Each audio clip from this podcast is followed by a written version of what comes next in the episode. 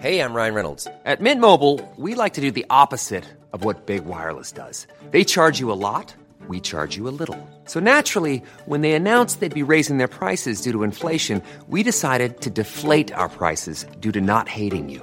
That's right. We're cutting the price of Mint Unlimited from $30 a month to just $15 a month. Give it a try at mintmobile.com slash switch. $45 upfront for three months plus taxes and fees. Promo rate for new customers for limited time. Unlimited more than 40 gigabytes per month. Slows. Full terms at mintmobile.com.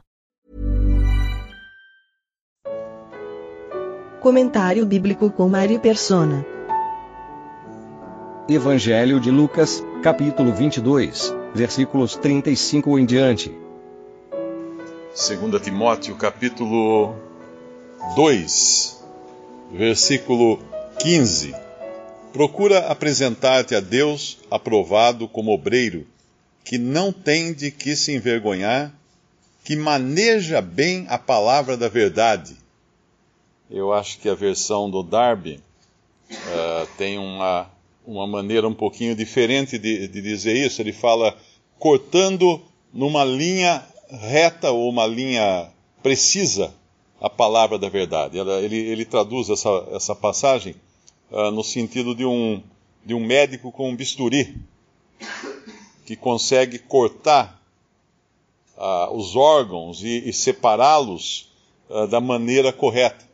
Eu nunca estudei medicina, mas eu acredito que deva ter uma aula de, de, auto, de anatomia aula de anatomia, na qual o estudante deve desmontar um corpo humano, um cadáver, uh, separar os órgãos e dizer para que serve cada órgão e como ele faria para montar aquele corpo humano de novo, colocando cada órgão no seu devido lugar. Basicamente é o que está falando esse versículo de 2 Timóteo, uh, dividindo bem a palavra da verdade, uh, cortando de uma maneira precisa, como num bisturi, os diferentes órgãos da Bíblia para determinar o que cada um é, o que cada um faz, qual a, a necessidade de cada um. Ou seja, entender o que foi dito, quando foi dito, para quem foi dito, com, com, que objetivo aquilo foi dito. Uh, essas coisas são importantíssimas para se entender também a palavra de Deus. Quem estuda jornalismo, quem faz comunicação social, aprende que qualquer matéria, qualquer notícia, o repórter tem que perguntar onde, quando, por quê, quem, uh, e, e todas essas perguntas para fazer sentido a notícia que ele vai depois apresentar. E a mesma coisa quando nós lemos a Bíblia. E, e um, um, dos maiores privilégios que eu, eu, eu considero uh, é nós conhecermos as dispensações e, conhece, e, e, conhecermos a palavra de Deus dessa maneira. Uh, não como na maioria das religiões se faz, né? a maioria das religiões usam a Bíblia como se fosse um, um saco cheio de versículos onde eles enfiam a mão e falam assim: ah, tá aqui, achei um versículo que confirma a nossa doutrina. Ou seja, primeiro cria-se uma doutrina e depois vai se procurar na Bíblia versículos que, que supostamente confirmem a doutrina. Então, cada religião vai ter o seu saco de versículos diferente e vai criar o seu corpo doutrinário diferente uma da outra, porque cada um escolhe o versículo que mais lhe agrada. Mas quando nós entendemos que as coisas são, têm uma, tem um lugar certo, como se fosse um grande quebra-cabeças, e cada pecinha não encaixa em outro lugar, aí nós entendemos a Bíblia como um todo, a mensagem toda de Deus. E a mensagem toda de Deus é uma revelação que não foi assim derramada do céu de imediato, de uma maneira que caísse tudo, está pronto, está aqui a Bíblia, vocês podem ler. Não, não foi assim. A revelação de Deus foi progressiva. Deus foi revelando pouco a pouco a verdade uh, através dos apóstolos, dos profetas do Antigo Testamento, que muitas vezes liam e não, uh, escreviam e não entendiam. Como Daniel, que ele escreve uma série de coisas e depois ele fala, não entendi. Lá no, no último capítulo do seu livro, e é dito a ele que não era para ele entender mesmo, que aquilo eram palavras seladas, aquilo era criptografado para quem viesse depois, não para ele.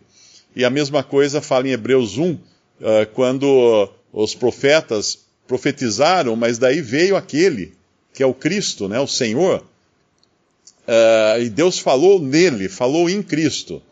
E também Pedro fala alguma coisa também das coisas que os profetas falavam, que eles nem mesmo eles entendiam, não era para eles, era para nós. E até mesmo os anjos não entendiam, porque os anjos hoje observam a igreja uh, para conhecer a multiforme sabedoria de Deus pela igreja. Eles estão nos observando nessa hora aqui, se a gente tivesse óculos uh, de visão de anjos, nós estaríamos vendo essa sala aqui com, cheia de anjos observando o que nós estamos fazendo aqui, o que nós estamos falando aqui. Nós não enxergamos, mas eles estão aí. Então, essa revelação que foi progressiva, é preciso entender que em determinados momentos o Senhor Jesus falou uma coisa, em outro momento ele falou outra. Por exemplo, nessa passagem aqui que nós estamos lendo no versículo 35 de Lucas 22, quando disse-lhes: Quando vos mandei sem bolsa, alforge ou alpacas, faltou-vos porventura alguma coisa? E eles responderam: Nada. Então, num outro momento, o Senhor mandou os seus discípulos uh, sem essas coisas, porque era, o objetivo era outro. Ele estava chegando, era o rei chegando em Israel, e o rei testando a nação para ver se ele seria recebido pela nação ou não. Então eles deveriam encontrar uh, pousada nos lugares onde eles passavam, as pessoas deveriam recebê-los, e quem não os recebesse, eles deviam sacudir os, o, o, pó da sandália e ir embora. E não, não, não tinha que ficar ali tentando brigar ou fazer qualquer coisa.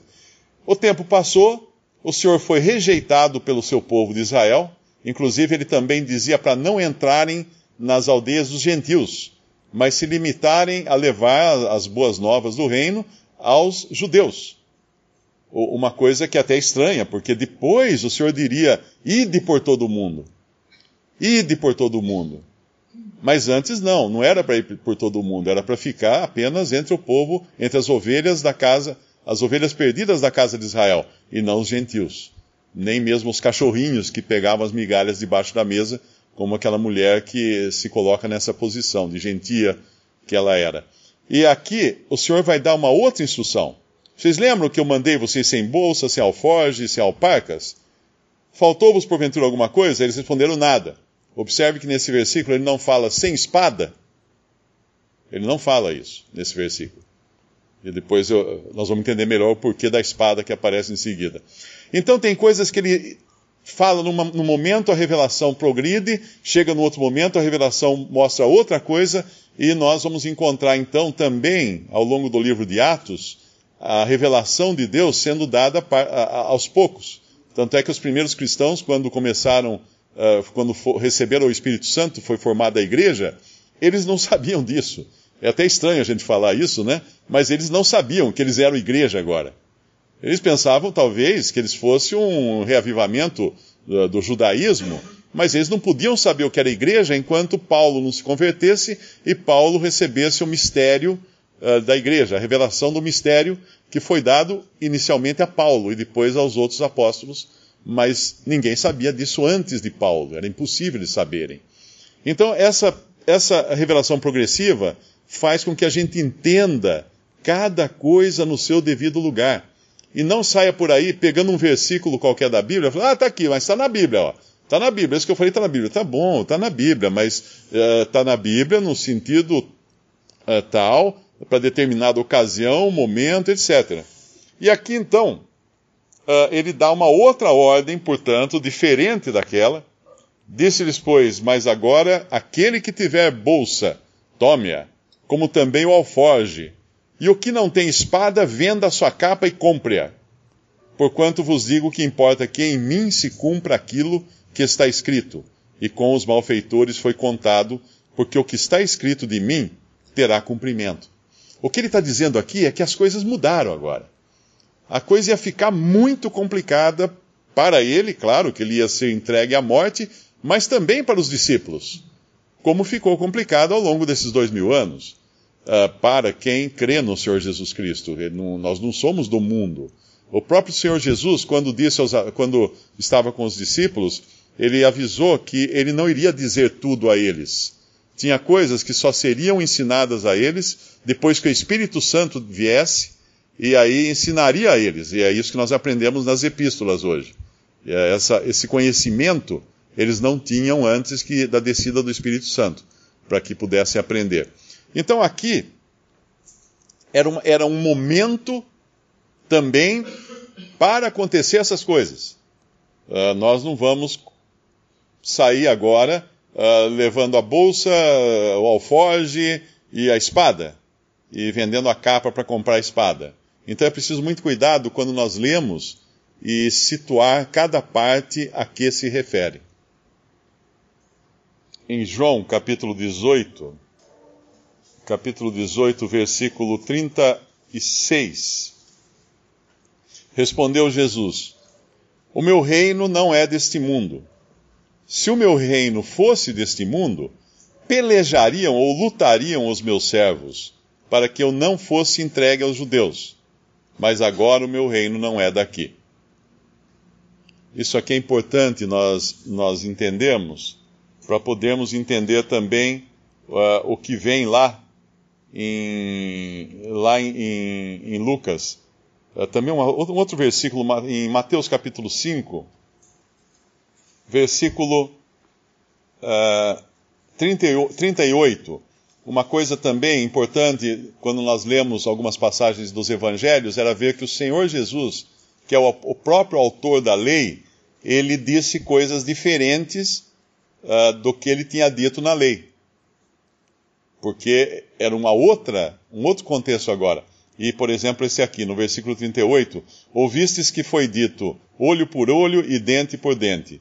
Eu, porém, vos digo que não resistais ao mal, mas se, se qualquer te bater na face direita, ofere, oferece-lhe também a outra. E ao que quiser pleitear contigo e tirar-te a túnica, larga-lhe também a capa. E se qualquer te obrigar a caminhar uma milha, vai com ele duas. Uh, dá a quem te pedir, não te desvies daquele que quiser que lhe emprestes, ouvistes que foi dito: amarás o teu próximo e odiarás o teu inimigo. Eu, porém, vos digo: amai vossos inimigos, bendizei, bendizei os que vos maldizem, fazei bem aos que vos odeiam, e orai pelos que vos maltratam e vos perseguem, para que sejais filhos do vosso Pai que está nos céus. Porque faz com que o seu sol se levante sobre maus e bons, e a chuva uh, desça sobre justos e injustos, e aí vai, continua então os preceitos do reino. Mas lá em, lá em, em Lucas, quando ele fala uh, o que não tem espada, venda sua capa e compre-a, e depois quando os, uh, Pedro, os discípulos dizem, Senhor, eis aqui duas espadas, e ele lhes diz, basta. Uh, essa leitura tem que ser feita no contexto daquilo que foi, uh, que foi dito antes lá pelo Senhor. Primeiro, que os seus não iriam lutar por ele, não iriam tentar defendê-lo, e muito menos com violência. E segundo, que o comportamento dos seus não seria violento de maneira alguma. E esse, essa passagem aqui é muito importante hoje. Nós estamos vivendo num país onde existe aí todo um, um processo eleitoral e algumas pessoas, inclusive cristãos, usando este trecho do Evangelho para dizer que os cristãos devem andar armados, para justificar que cristãos andem armados, porque aqui falou para vender a capa e comprar duas espadas, comprar espadas, né? Mas isso, obviamente, não foi o que o Senhor estava querendo dizer aqui, porque senão iria entrar em conflito com aquilo que ele ensinou em outras partes dos evangelhos uh, da, da, do comportamento pacífico dos seus discípulos. E se nós lemos Atos dos Apóstolos e depois lemos as epístolas dos apóstolos, nós não vamos encontrar nenhuma vez reações armadas da parte dos primeiros cristãos. Não sei se, eu, se, eu, se me escapou alguma passagem, mas eu acredito que não tem nenhuma passagem que faça qualquer insinuação de que os cristãos andassem armados. Pelo contrário, eles eram presos como ovelhas, ovelhas que não, não, não têm reação alguma para serem presos, lançados na, no calabouço, lançados depois nas arenas para serem mortos. Então, essa passagem deve ter outro, outro entendimento, outro significado. E quando às vezes alguém me pergunta, eu gosto de contar uma historinha, que é uma, uma historinha hipotética, né? Digamos que um, Uh, um estudante de, de recém-formado de direito vai trabalhar no escritório de, de advocacia e o, o chefe, o, o, seu chefe no escritório, um, um, advogado experiente, diz o seguinte: olha, amanhã você vai participar da primeira vez de um julgamento. Agora, se prepare porque vai ser briga de foice. Aí no dia seguinte, no tribunal, na entrada, toca o alarme que tem uma pessoa levando uma foice dentro da pasta E é o, o advogado recém-formado. E ele vai então falar: Mas, mas chefe, o senhor falou que ia ser briga de foice. Ele não entendeu. Ele não entendeu o sentido figurado daquilo. E quando o Senhor Jesus fala basta, ele fala chega. É como se dissesse: o que, que, é isso? O que, que, vocês estão fazendo? Vocês entenderam o que, eu, o que eu falei? Obviamente não era para eles se armarem. Uh, tanto é que Pedro, depois, quando usa a espada, ele leva, ele acaba levando a espada, não é? E a hora que o Senhor Jesus é, é, é preso, ele usa a espada para cortar a orelha do servo do, do, Eu acho que é do sumo sacerdote, se não me engano. E aí o senhor fala o quê para ele? Muito bem, Pedro, é isso aí mesmo, tem que. Não. O senhor repreende Pedro e cura a orelha do servo. Então é muito importante entender essa, essas coisas, entender também a, o sentido das coisas que são ditas, para não usar, como eu disse antes, passagens pinçadas da Bíblia para justificar alguma ideia já premeditada, já pré-concebida. Uh, tem, uma, tem um tem uma frase em inglês que não existe, acho que em português. To read into the text. É ler para dentro do texto. É? ler nas entrelinhas, seria em português? É, ou seja, não está ali, mas, mas você coloca ali. Você lê para dentro do texto aquilo que você quer ler.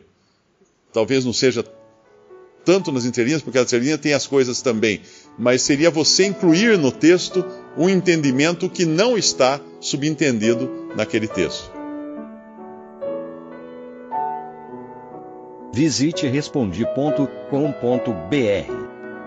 Visite também 3minutos.net.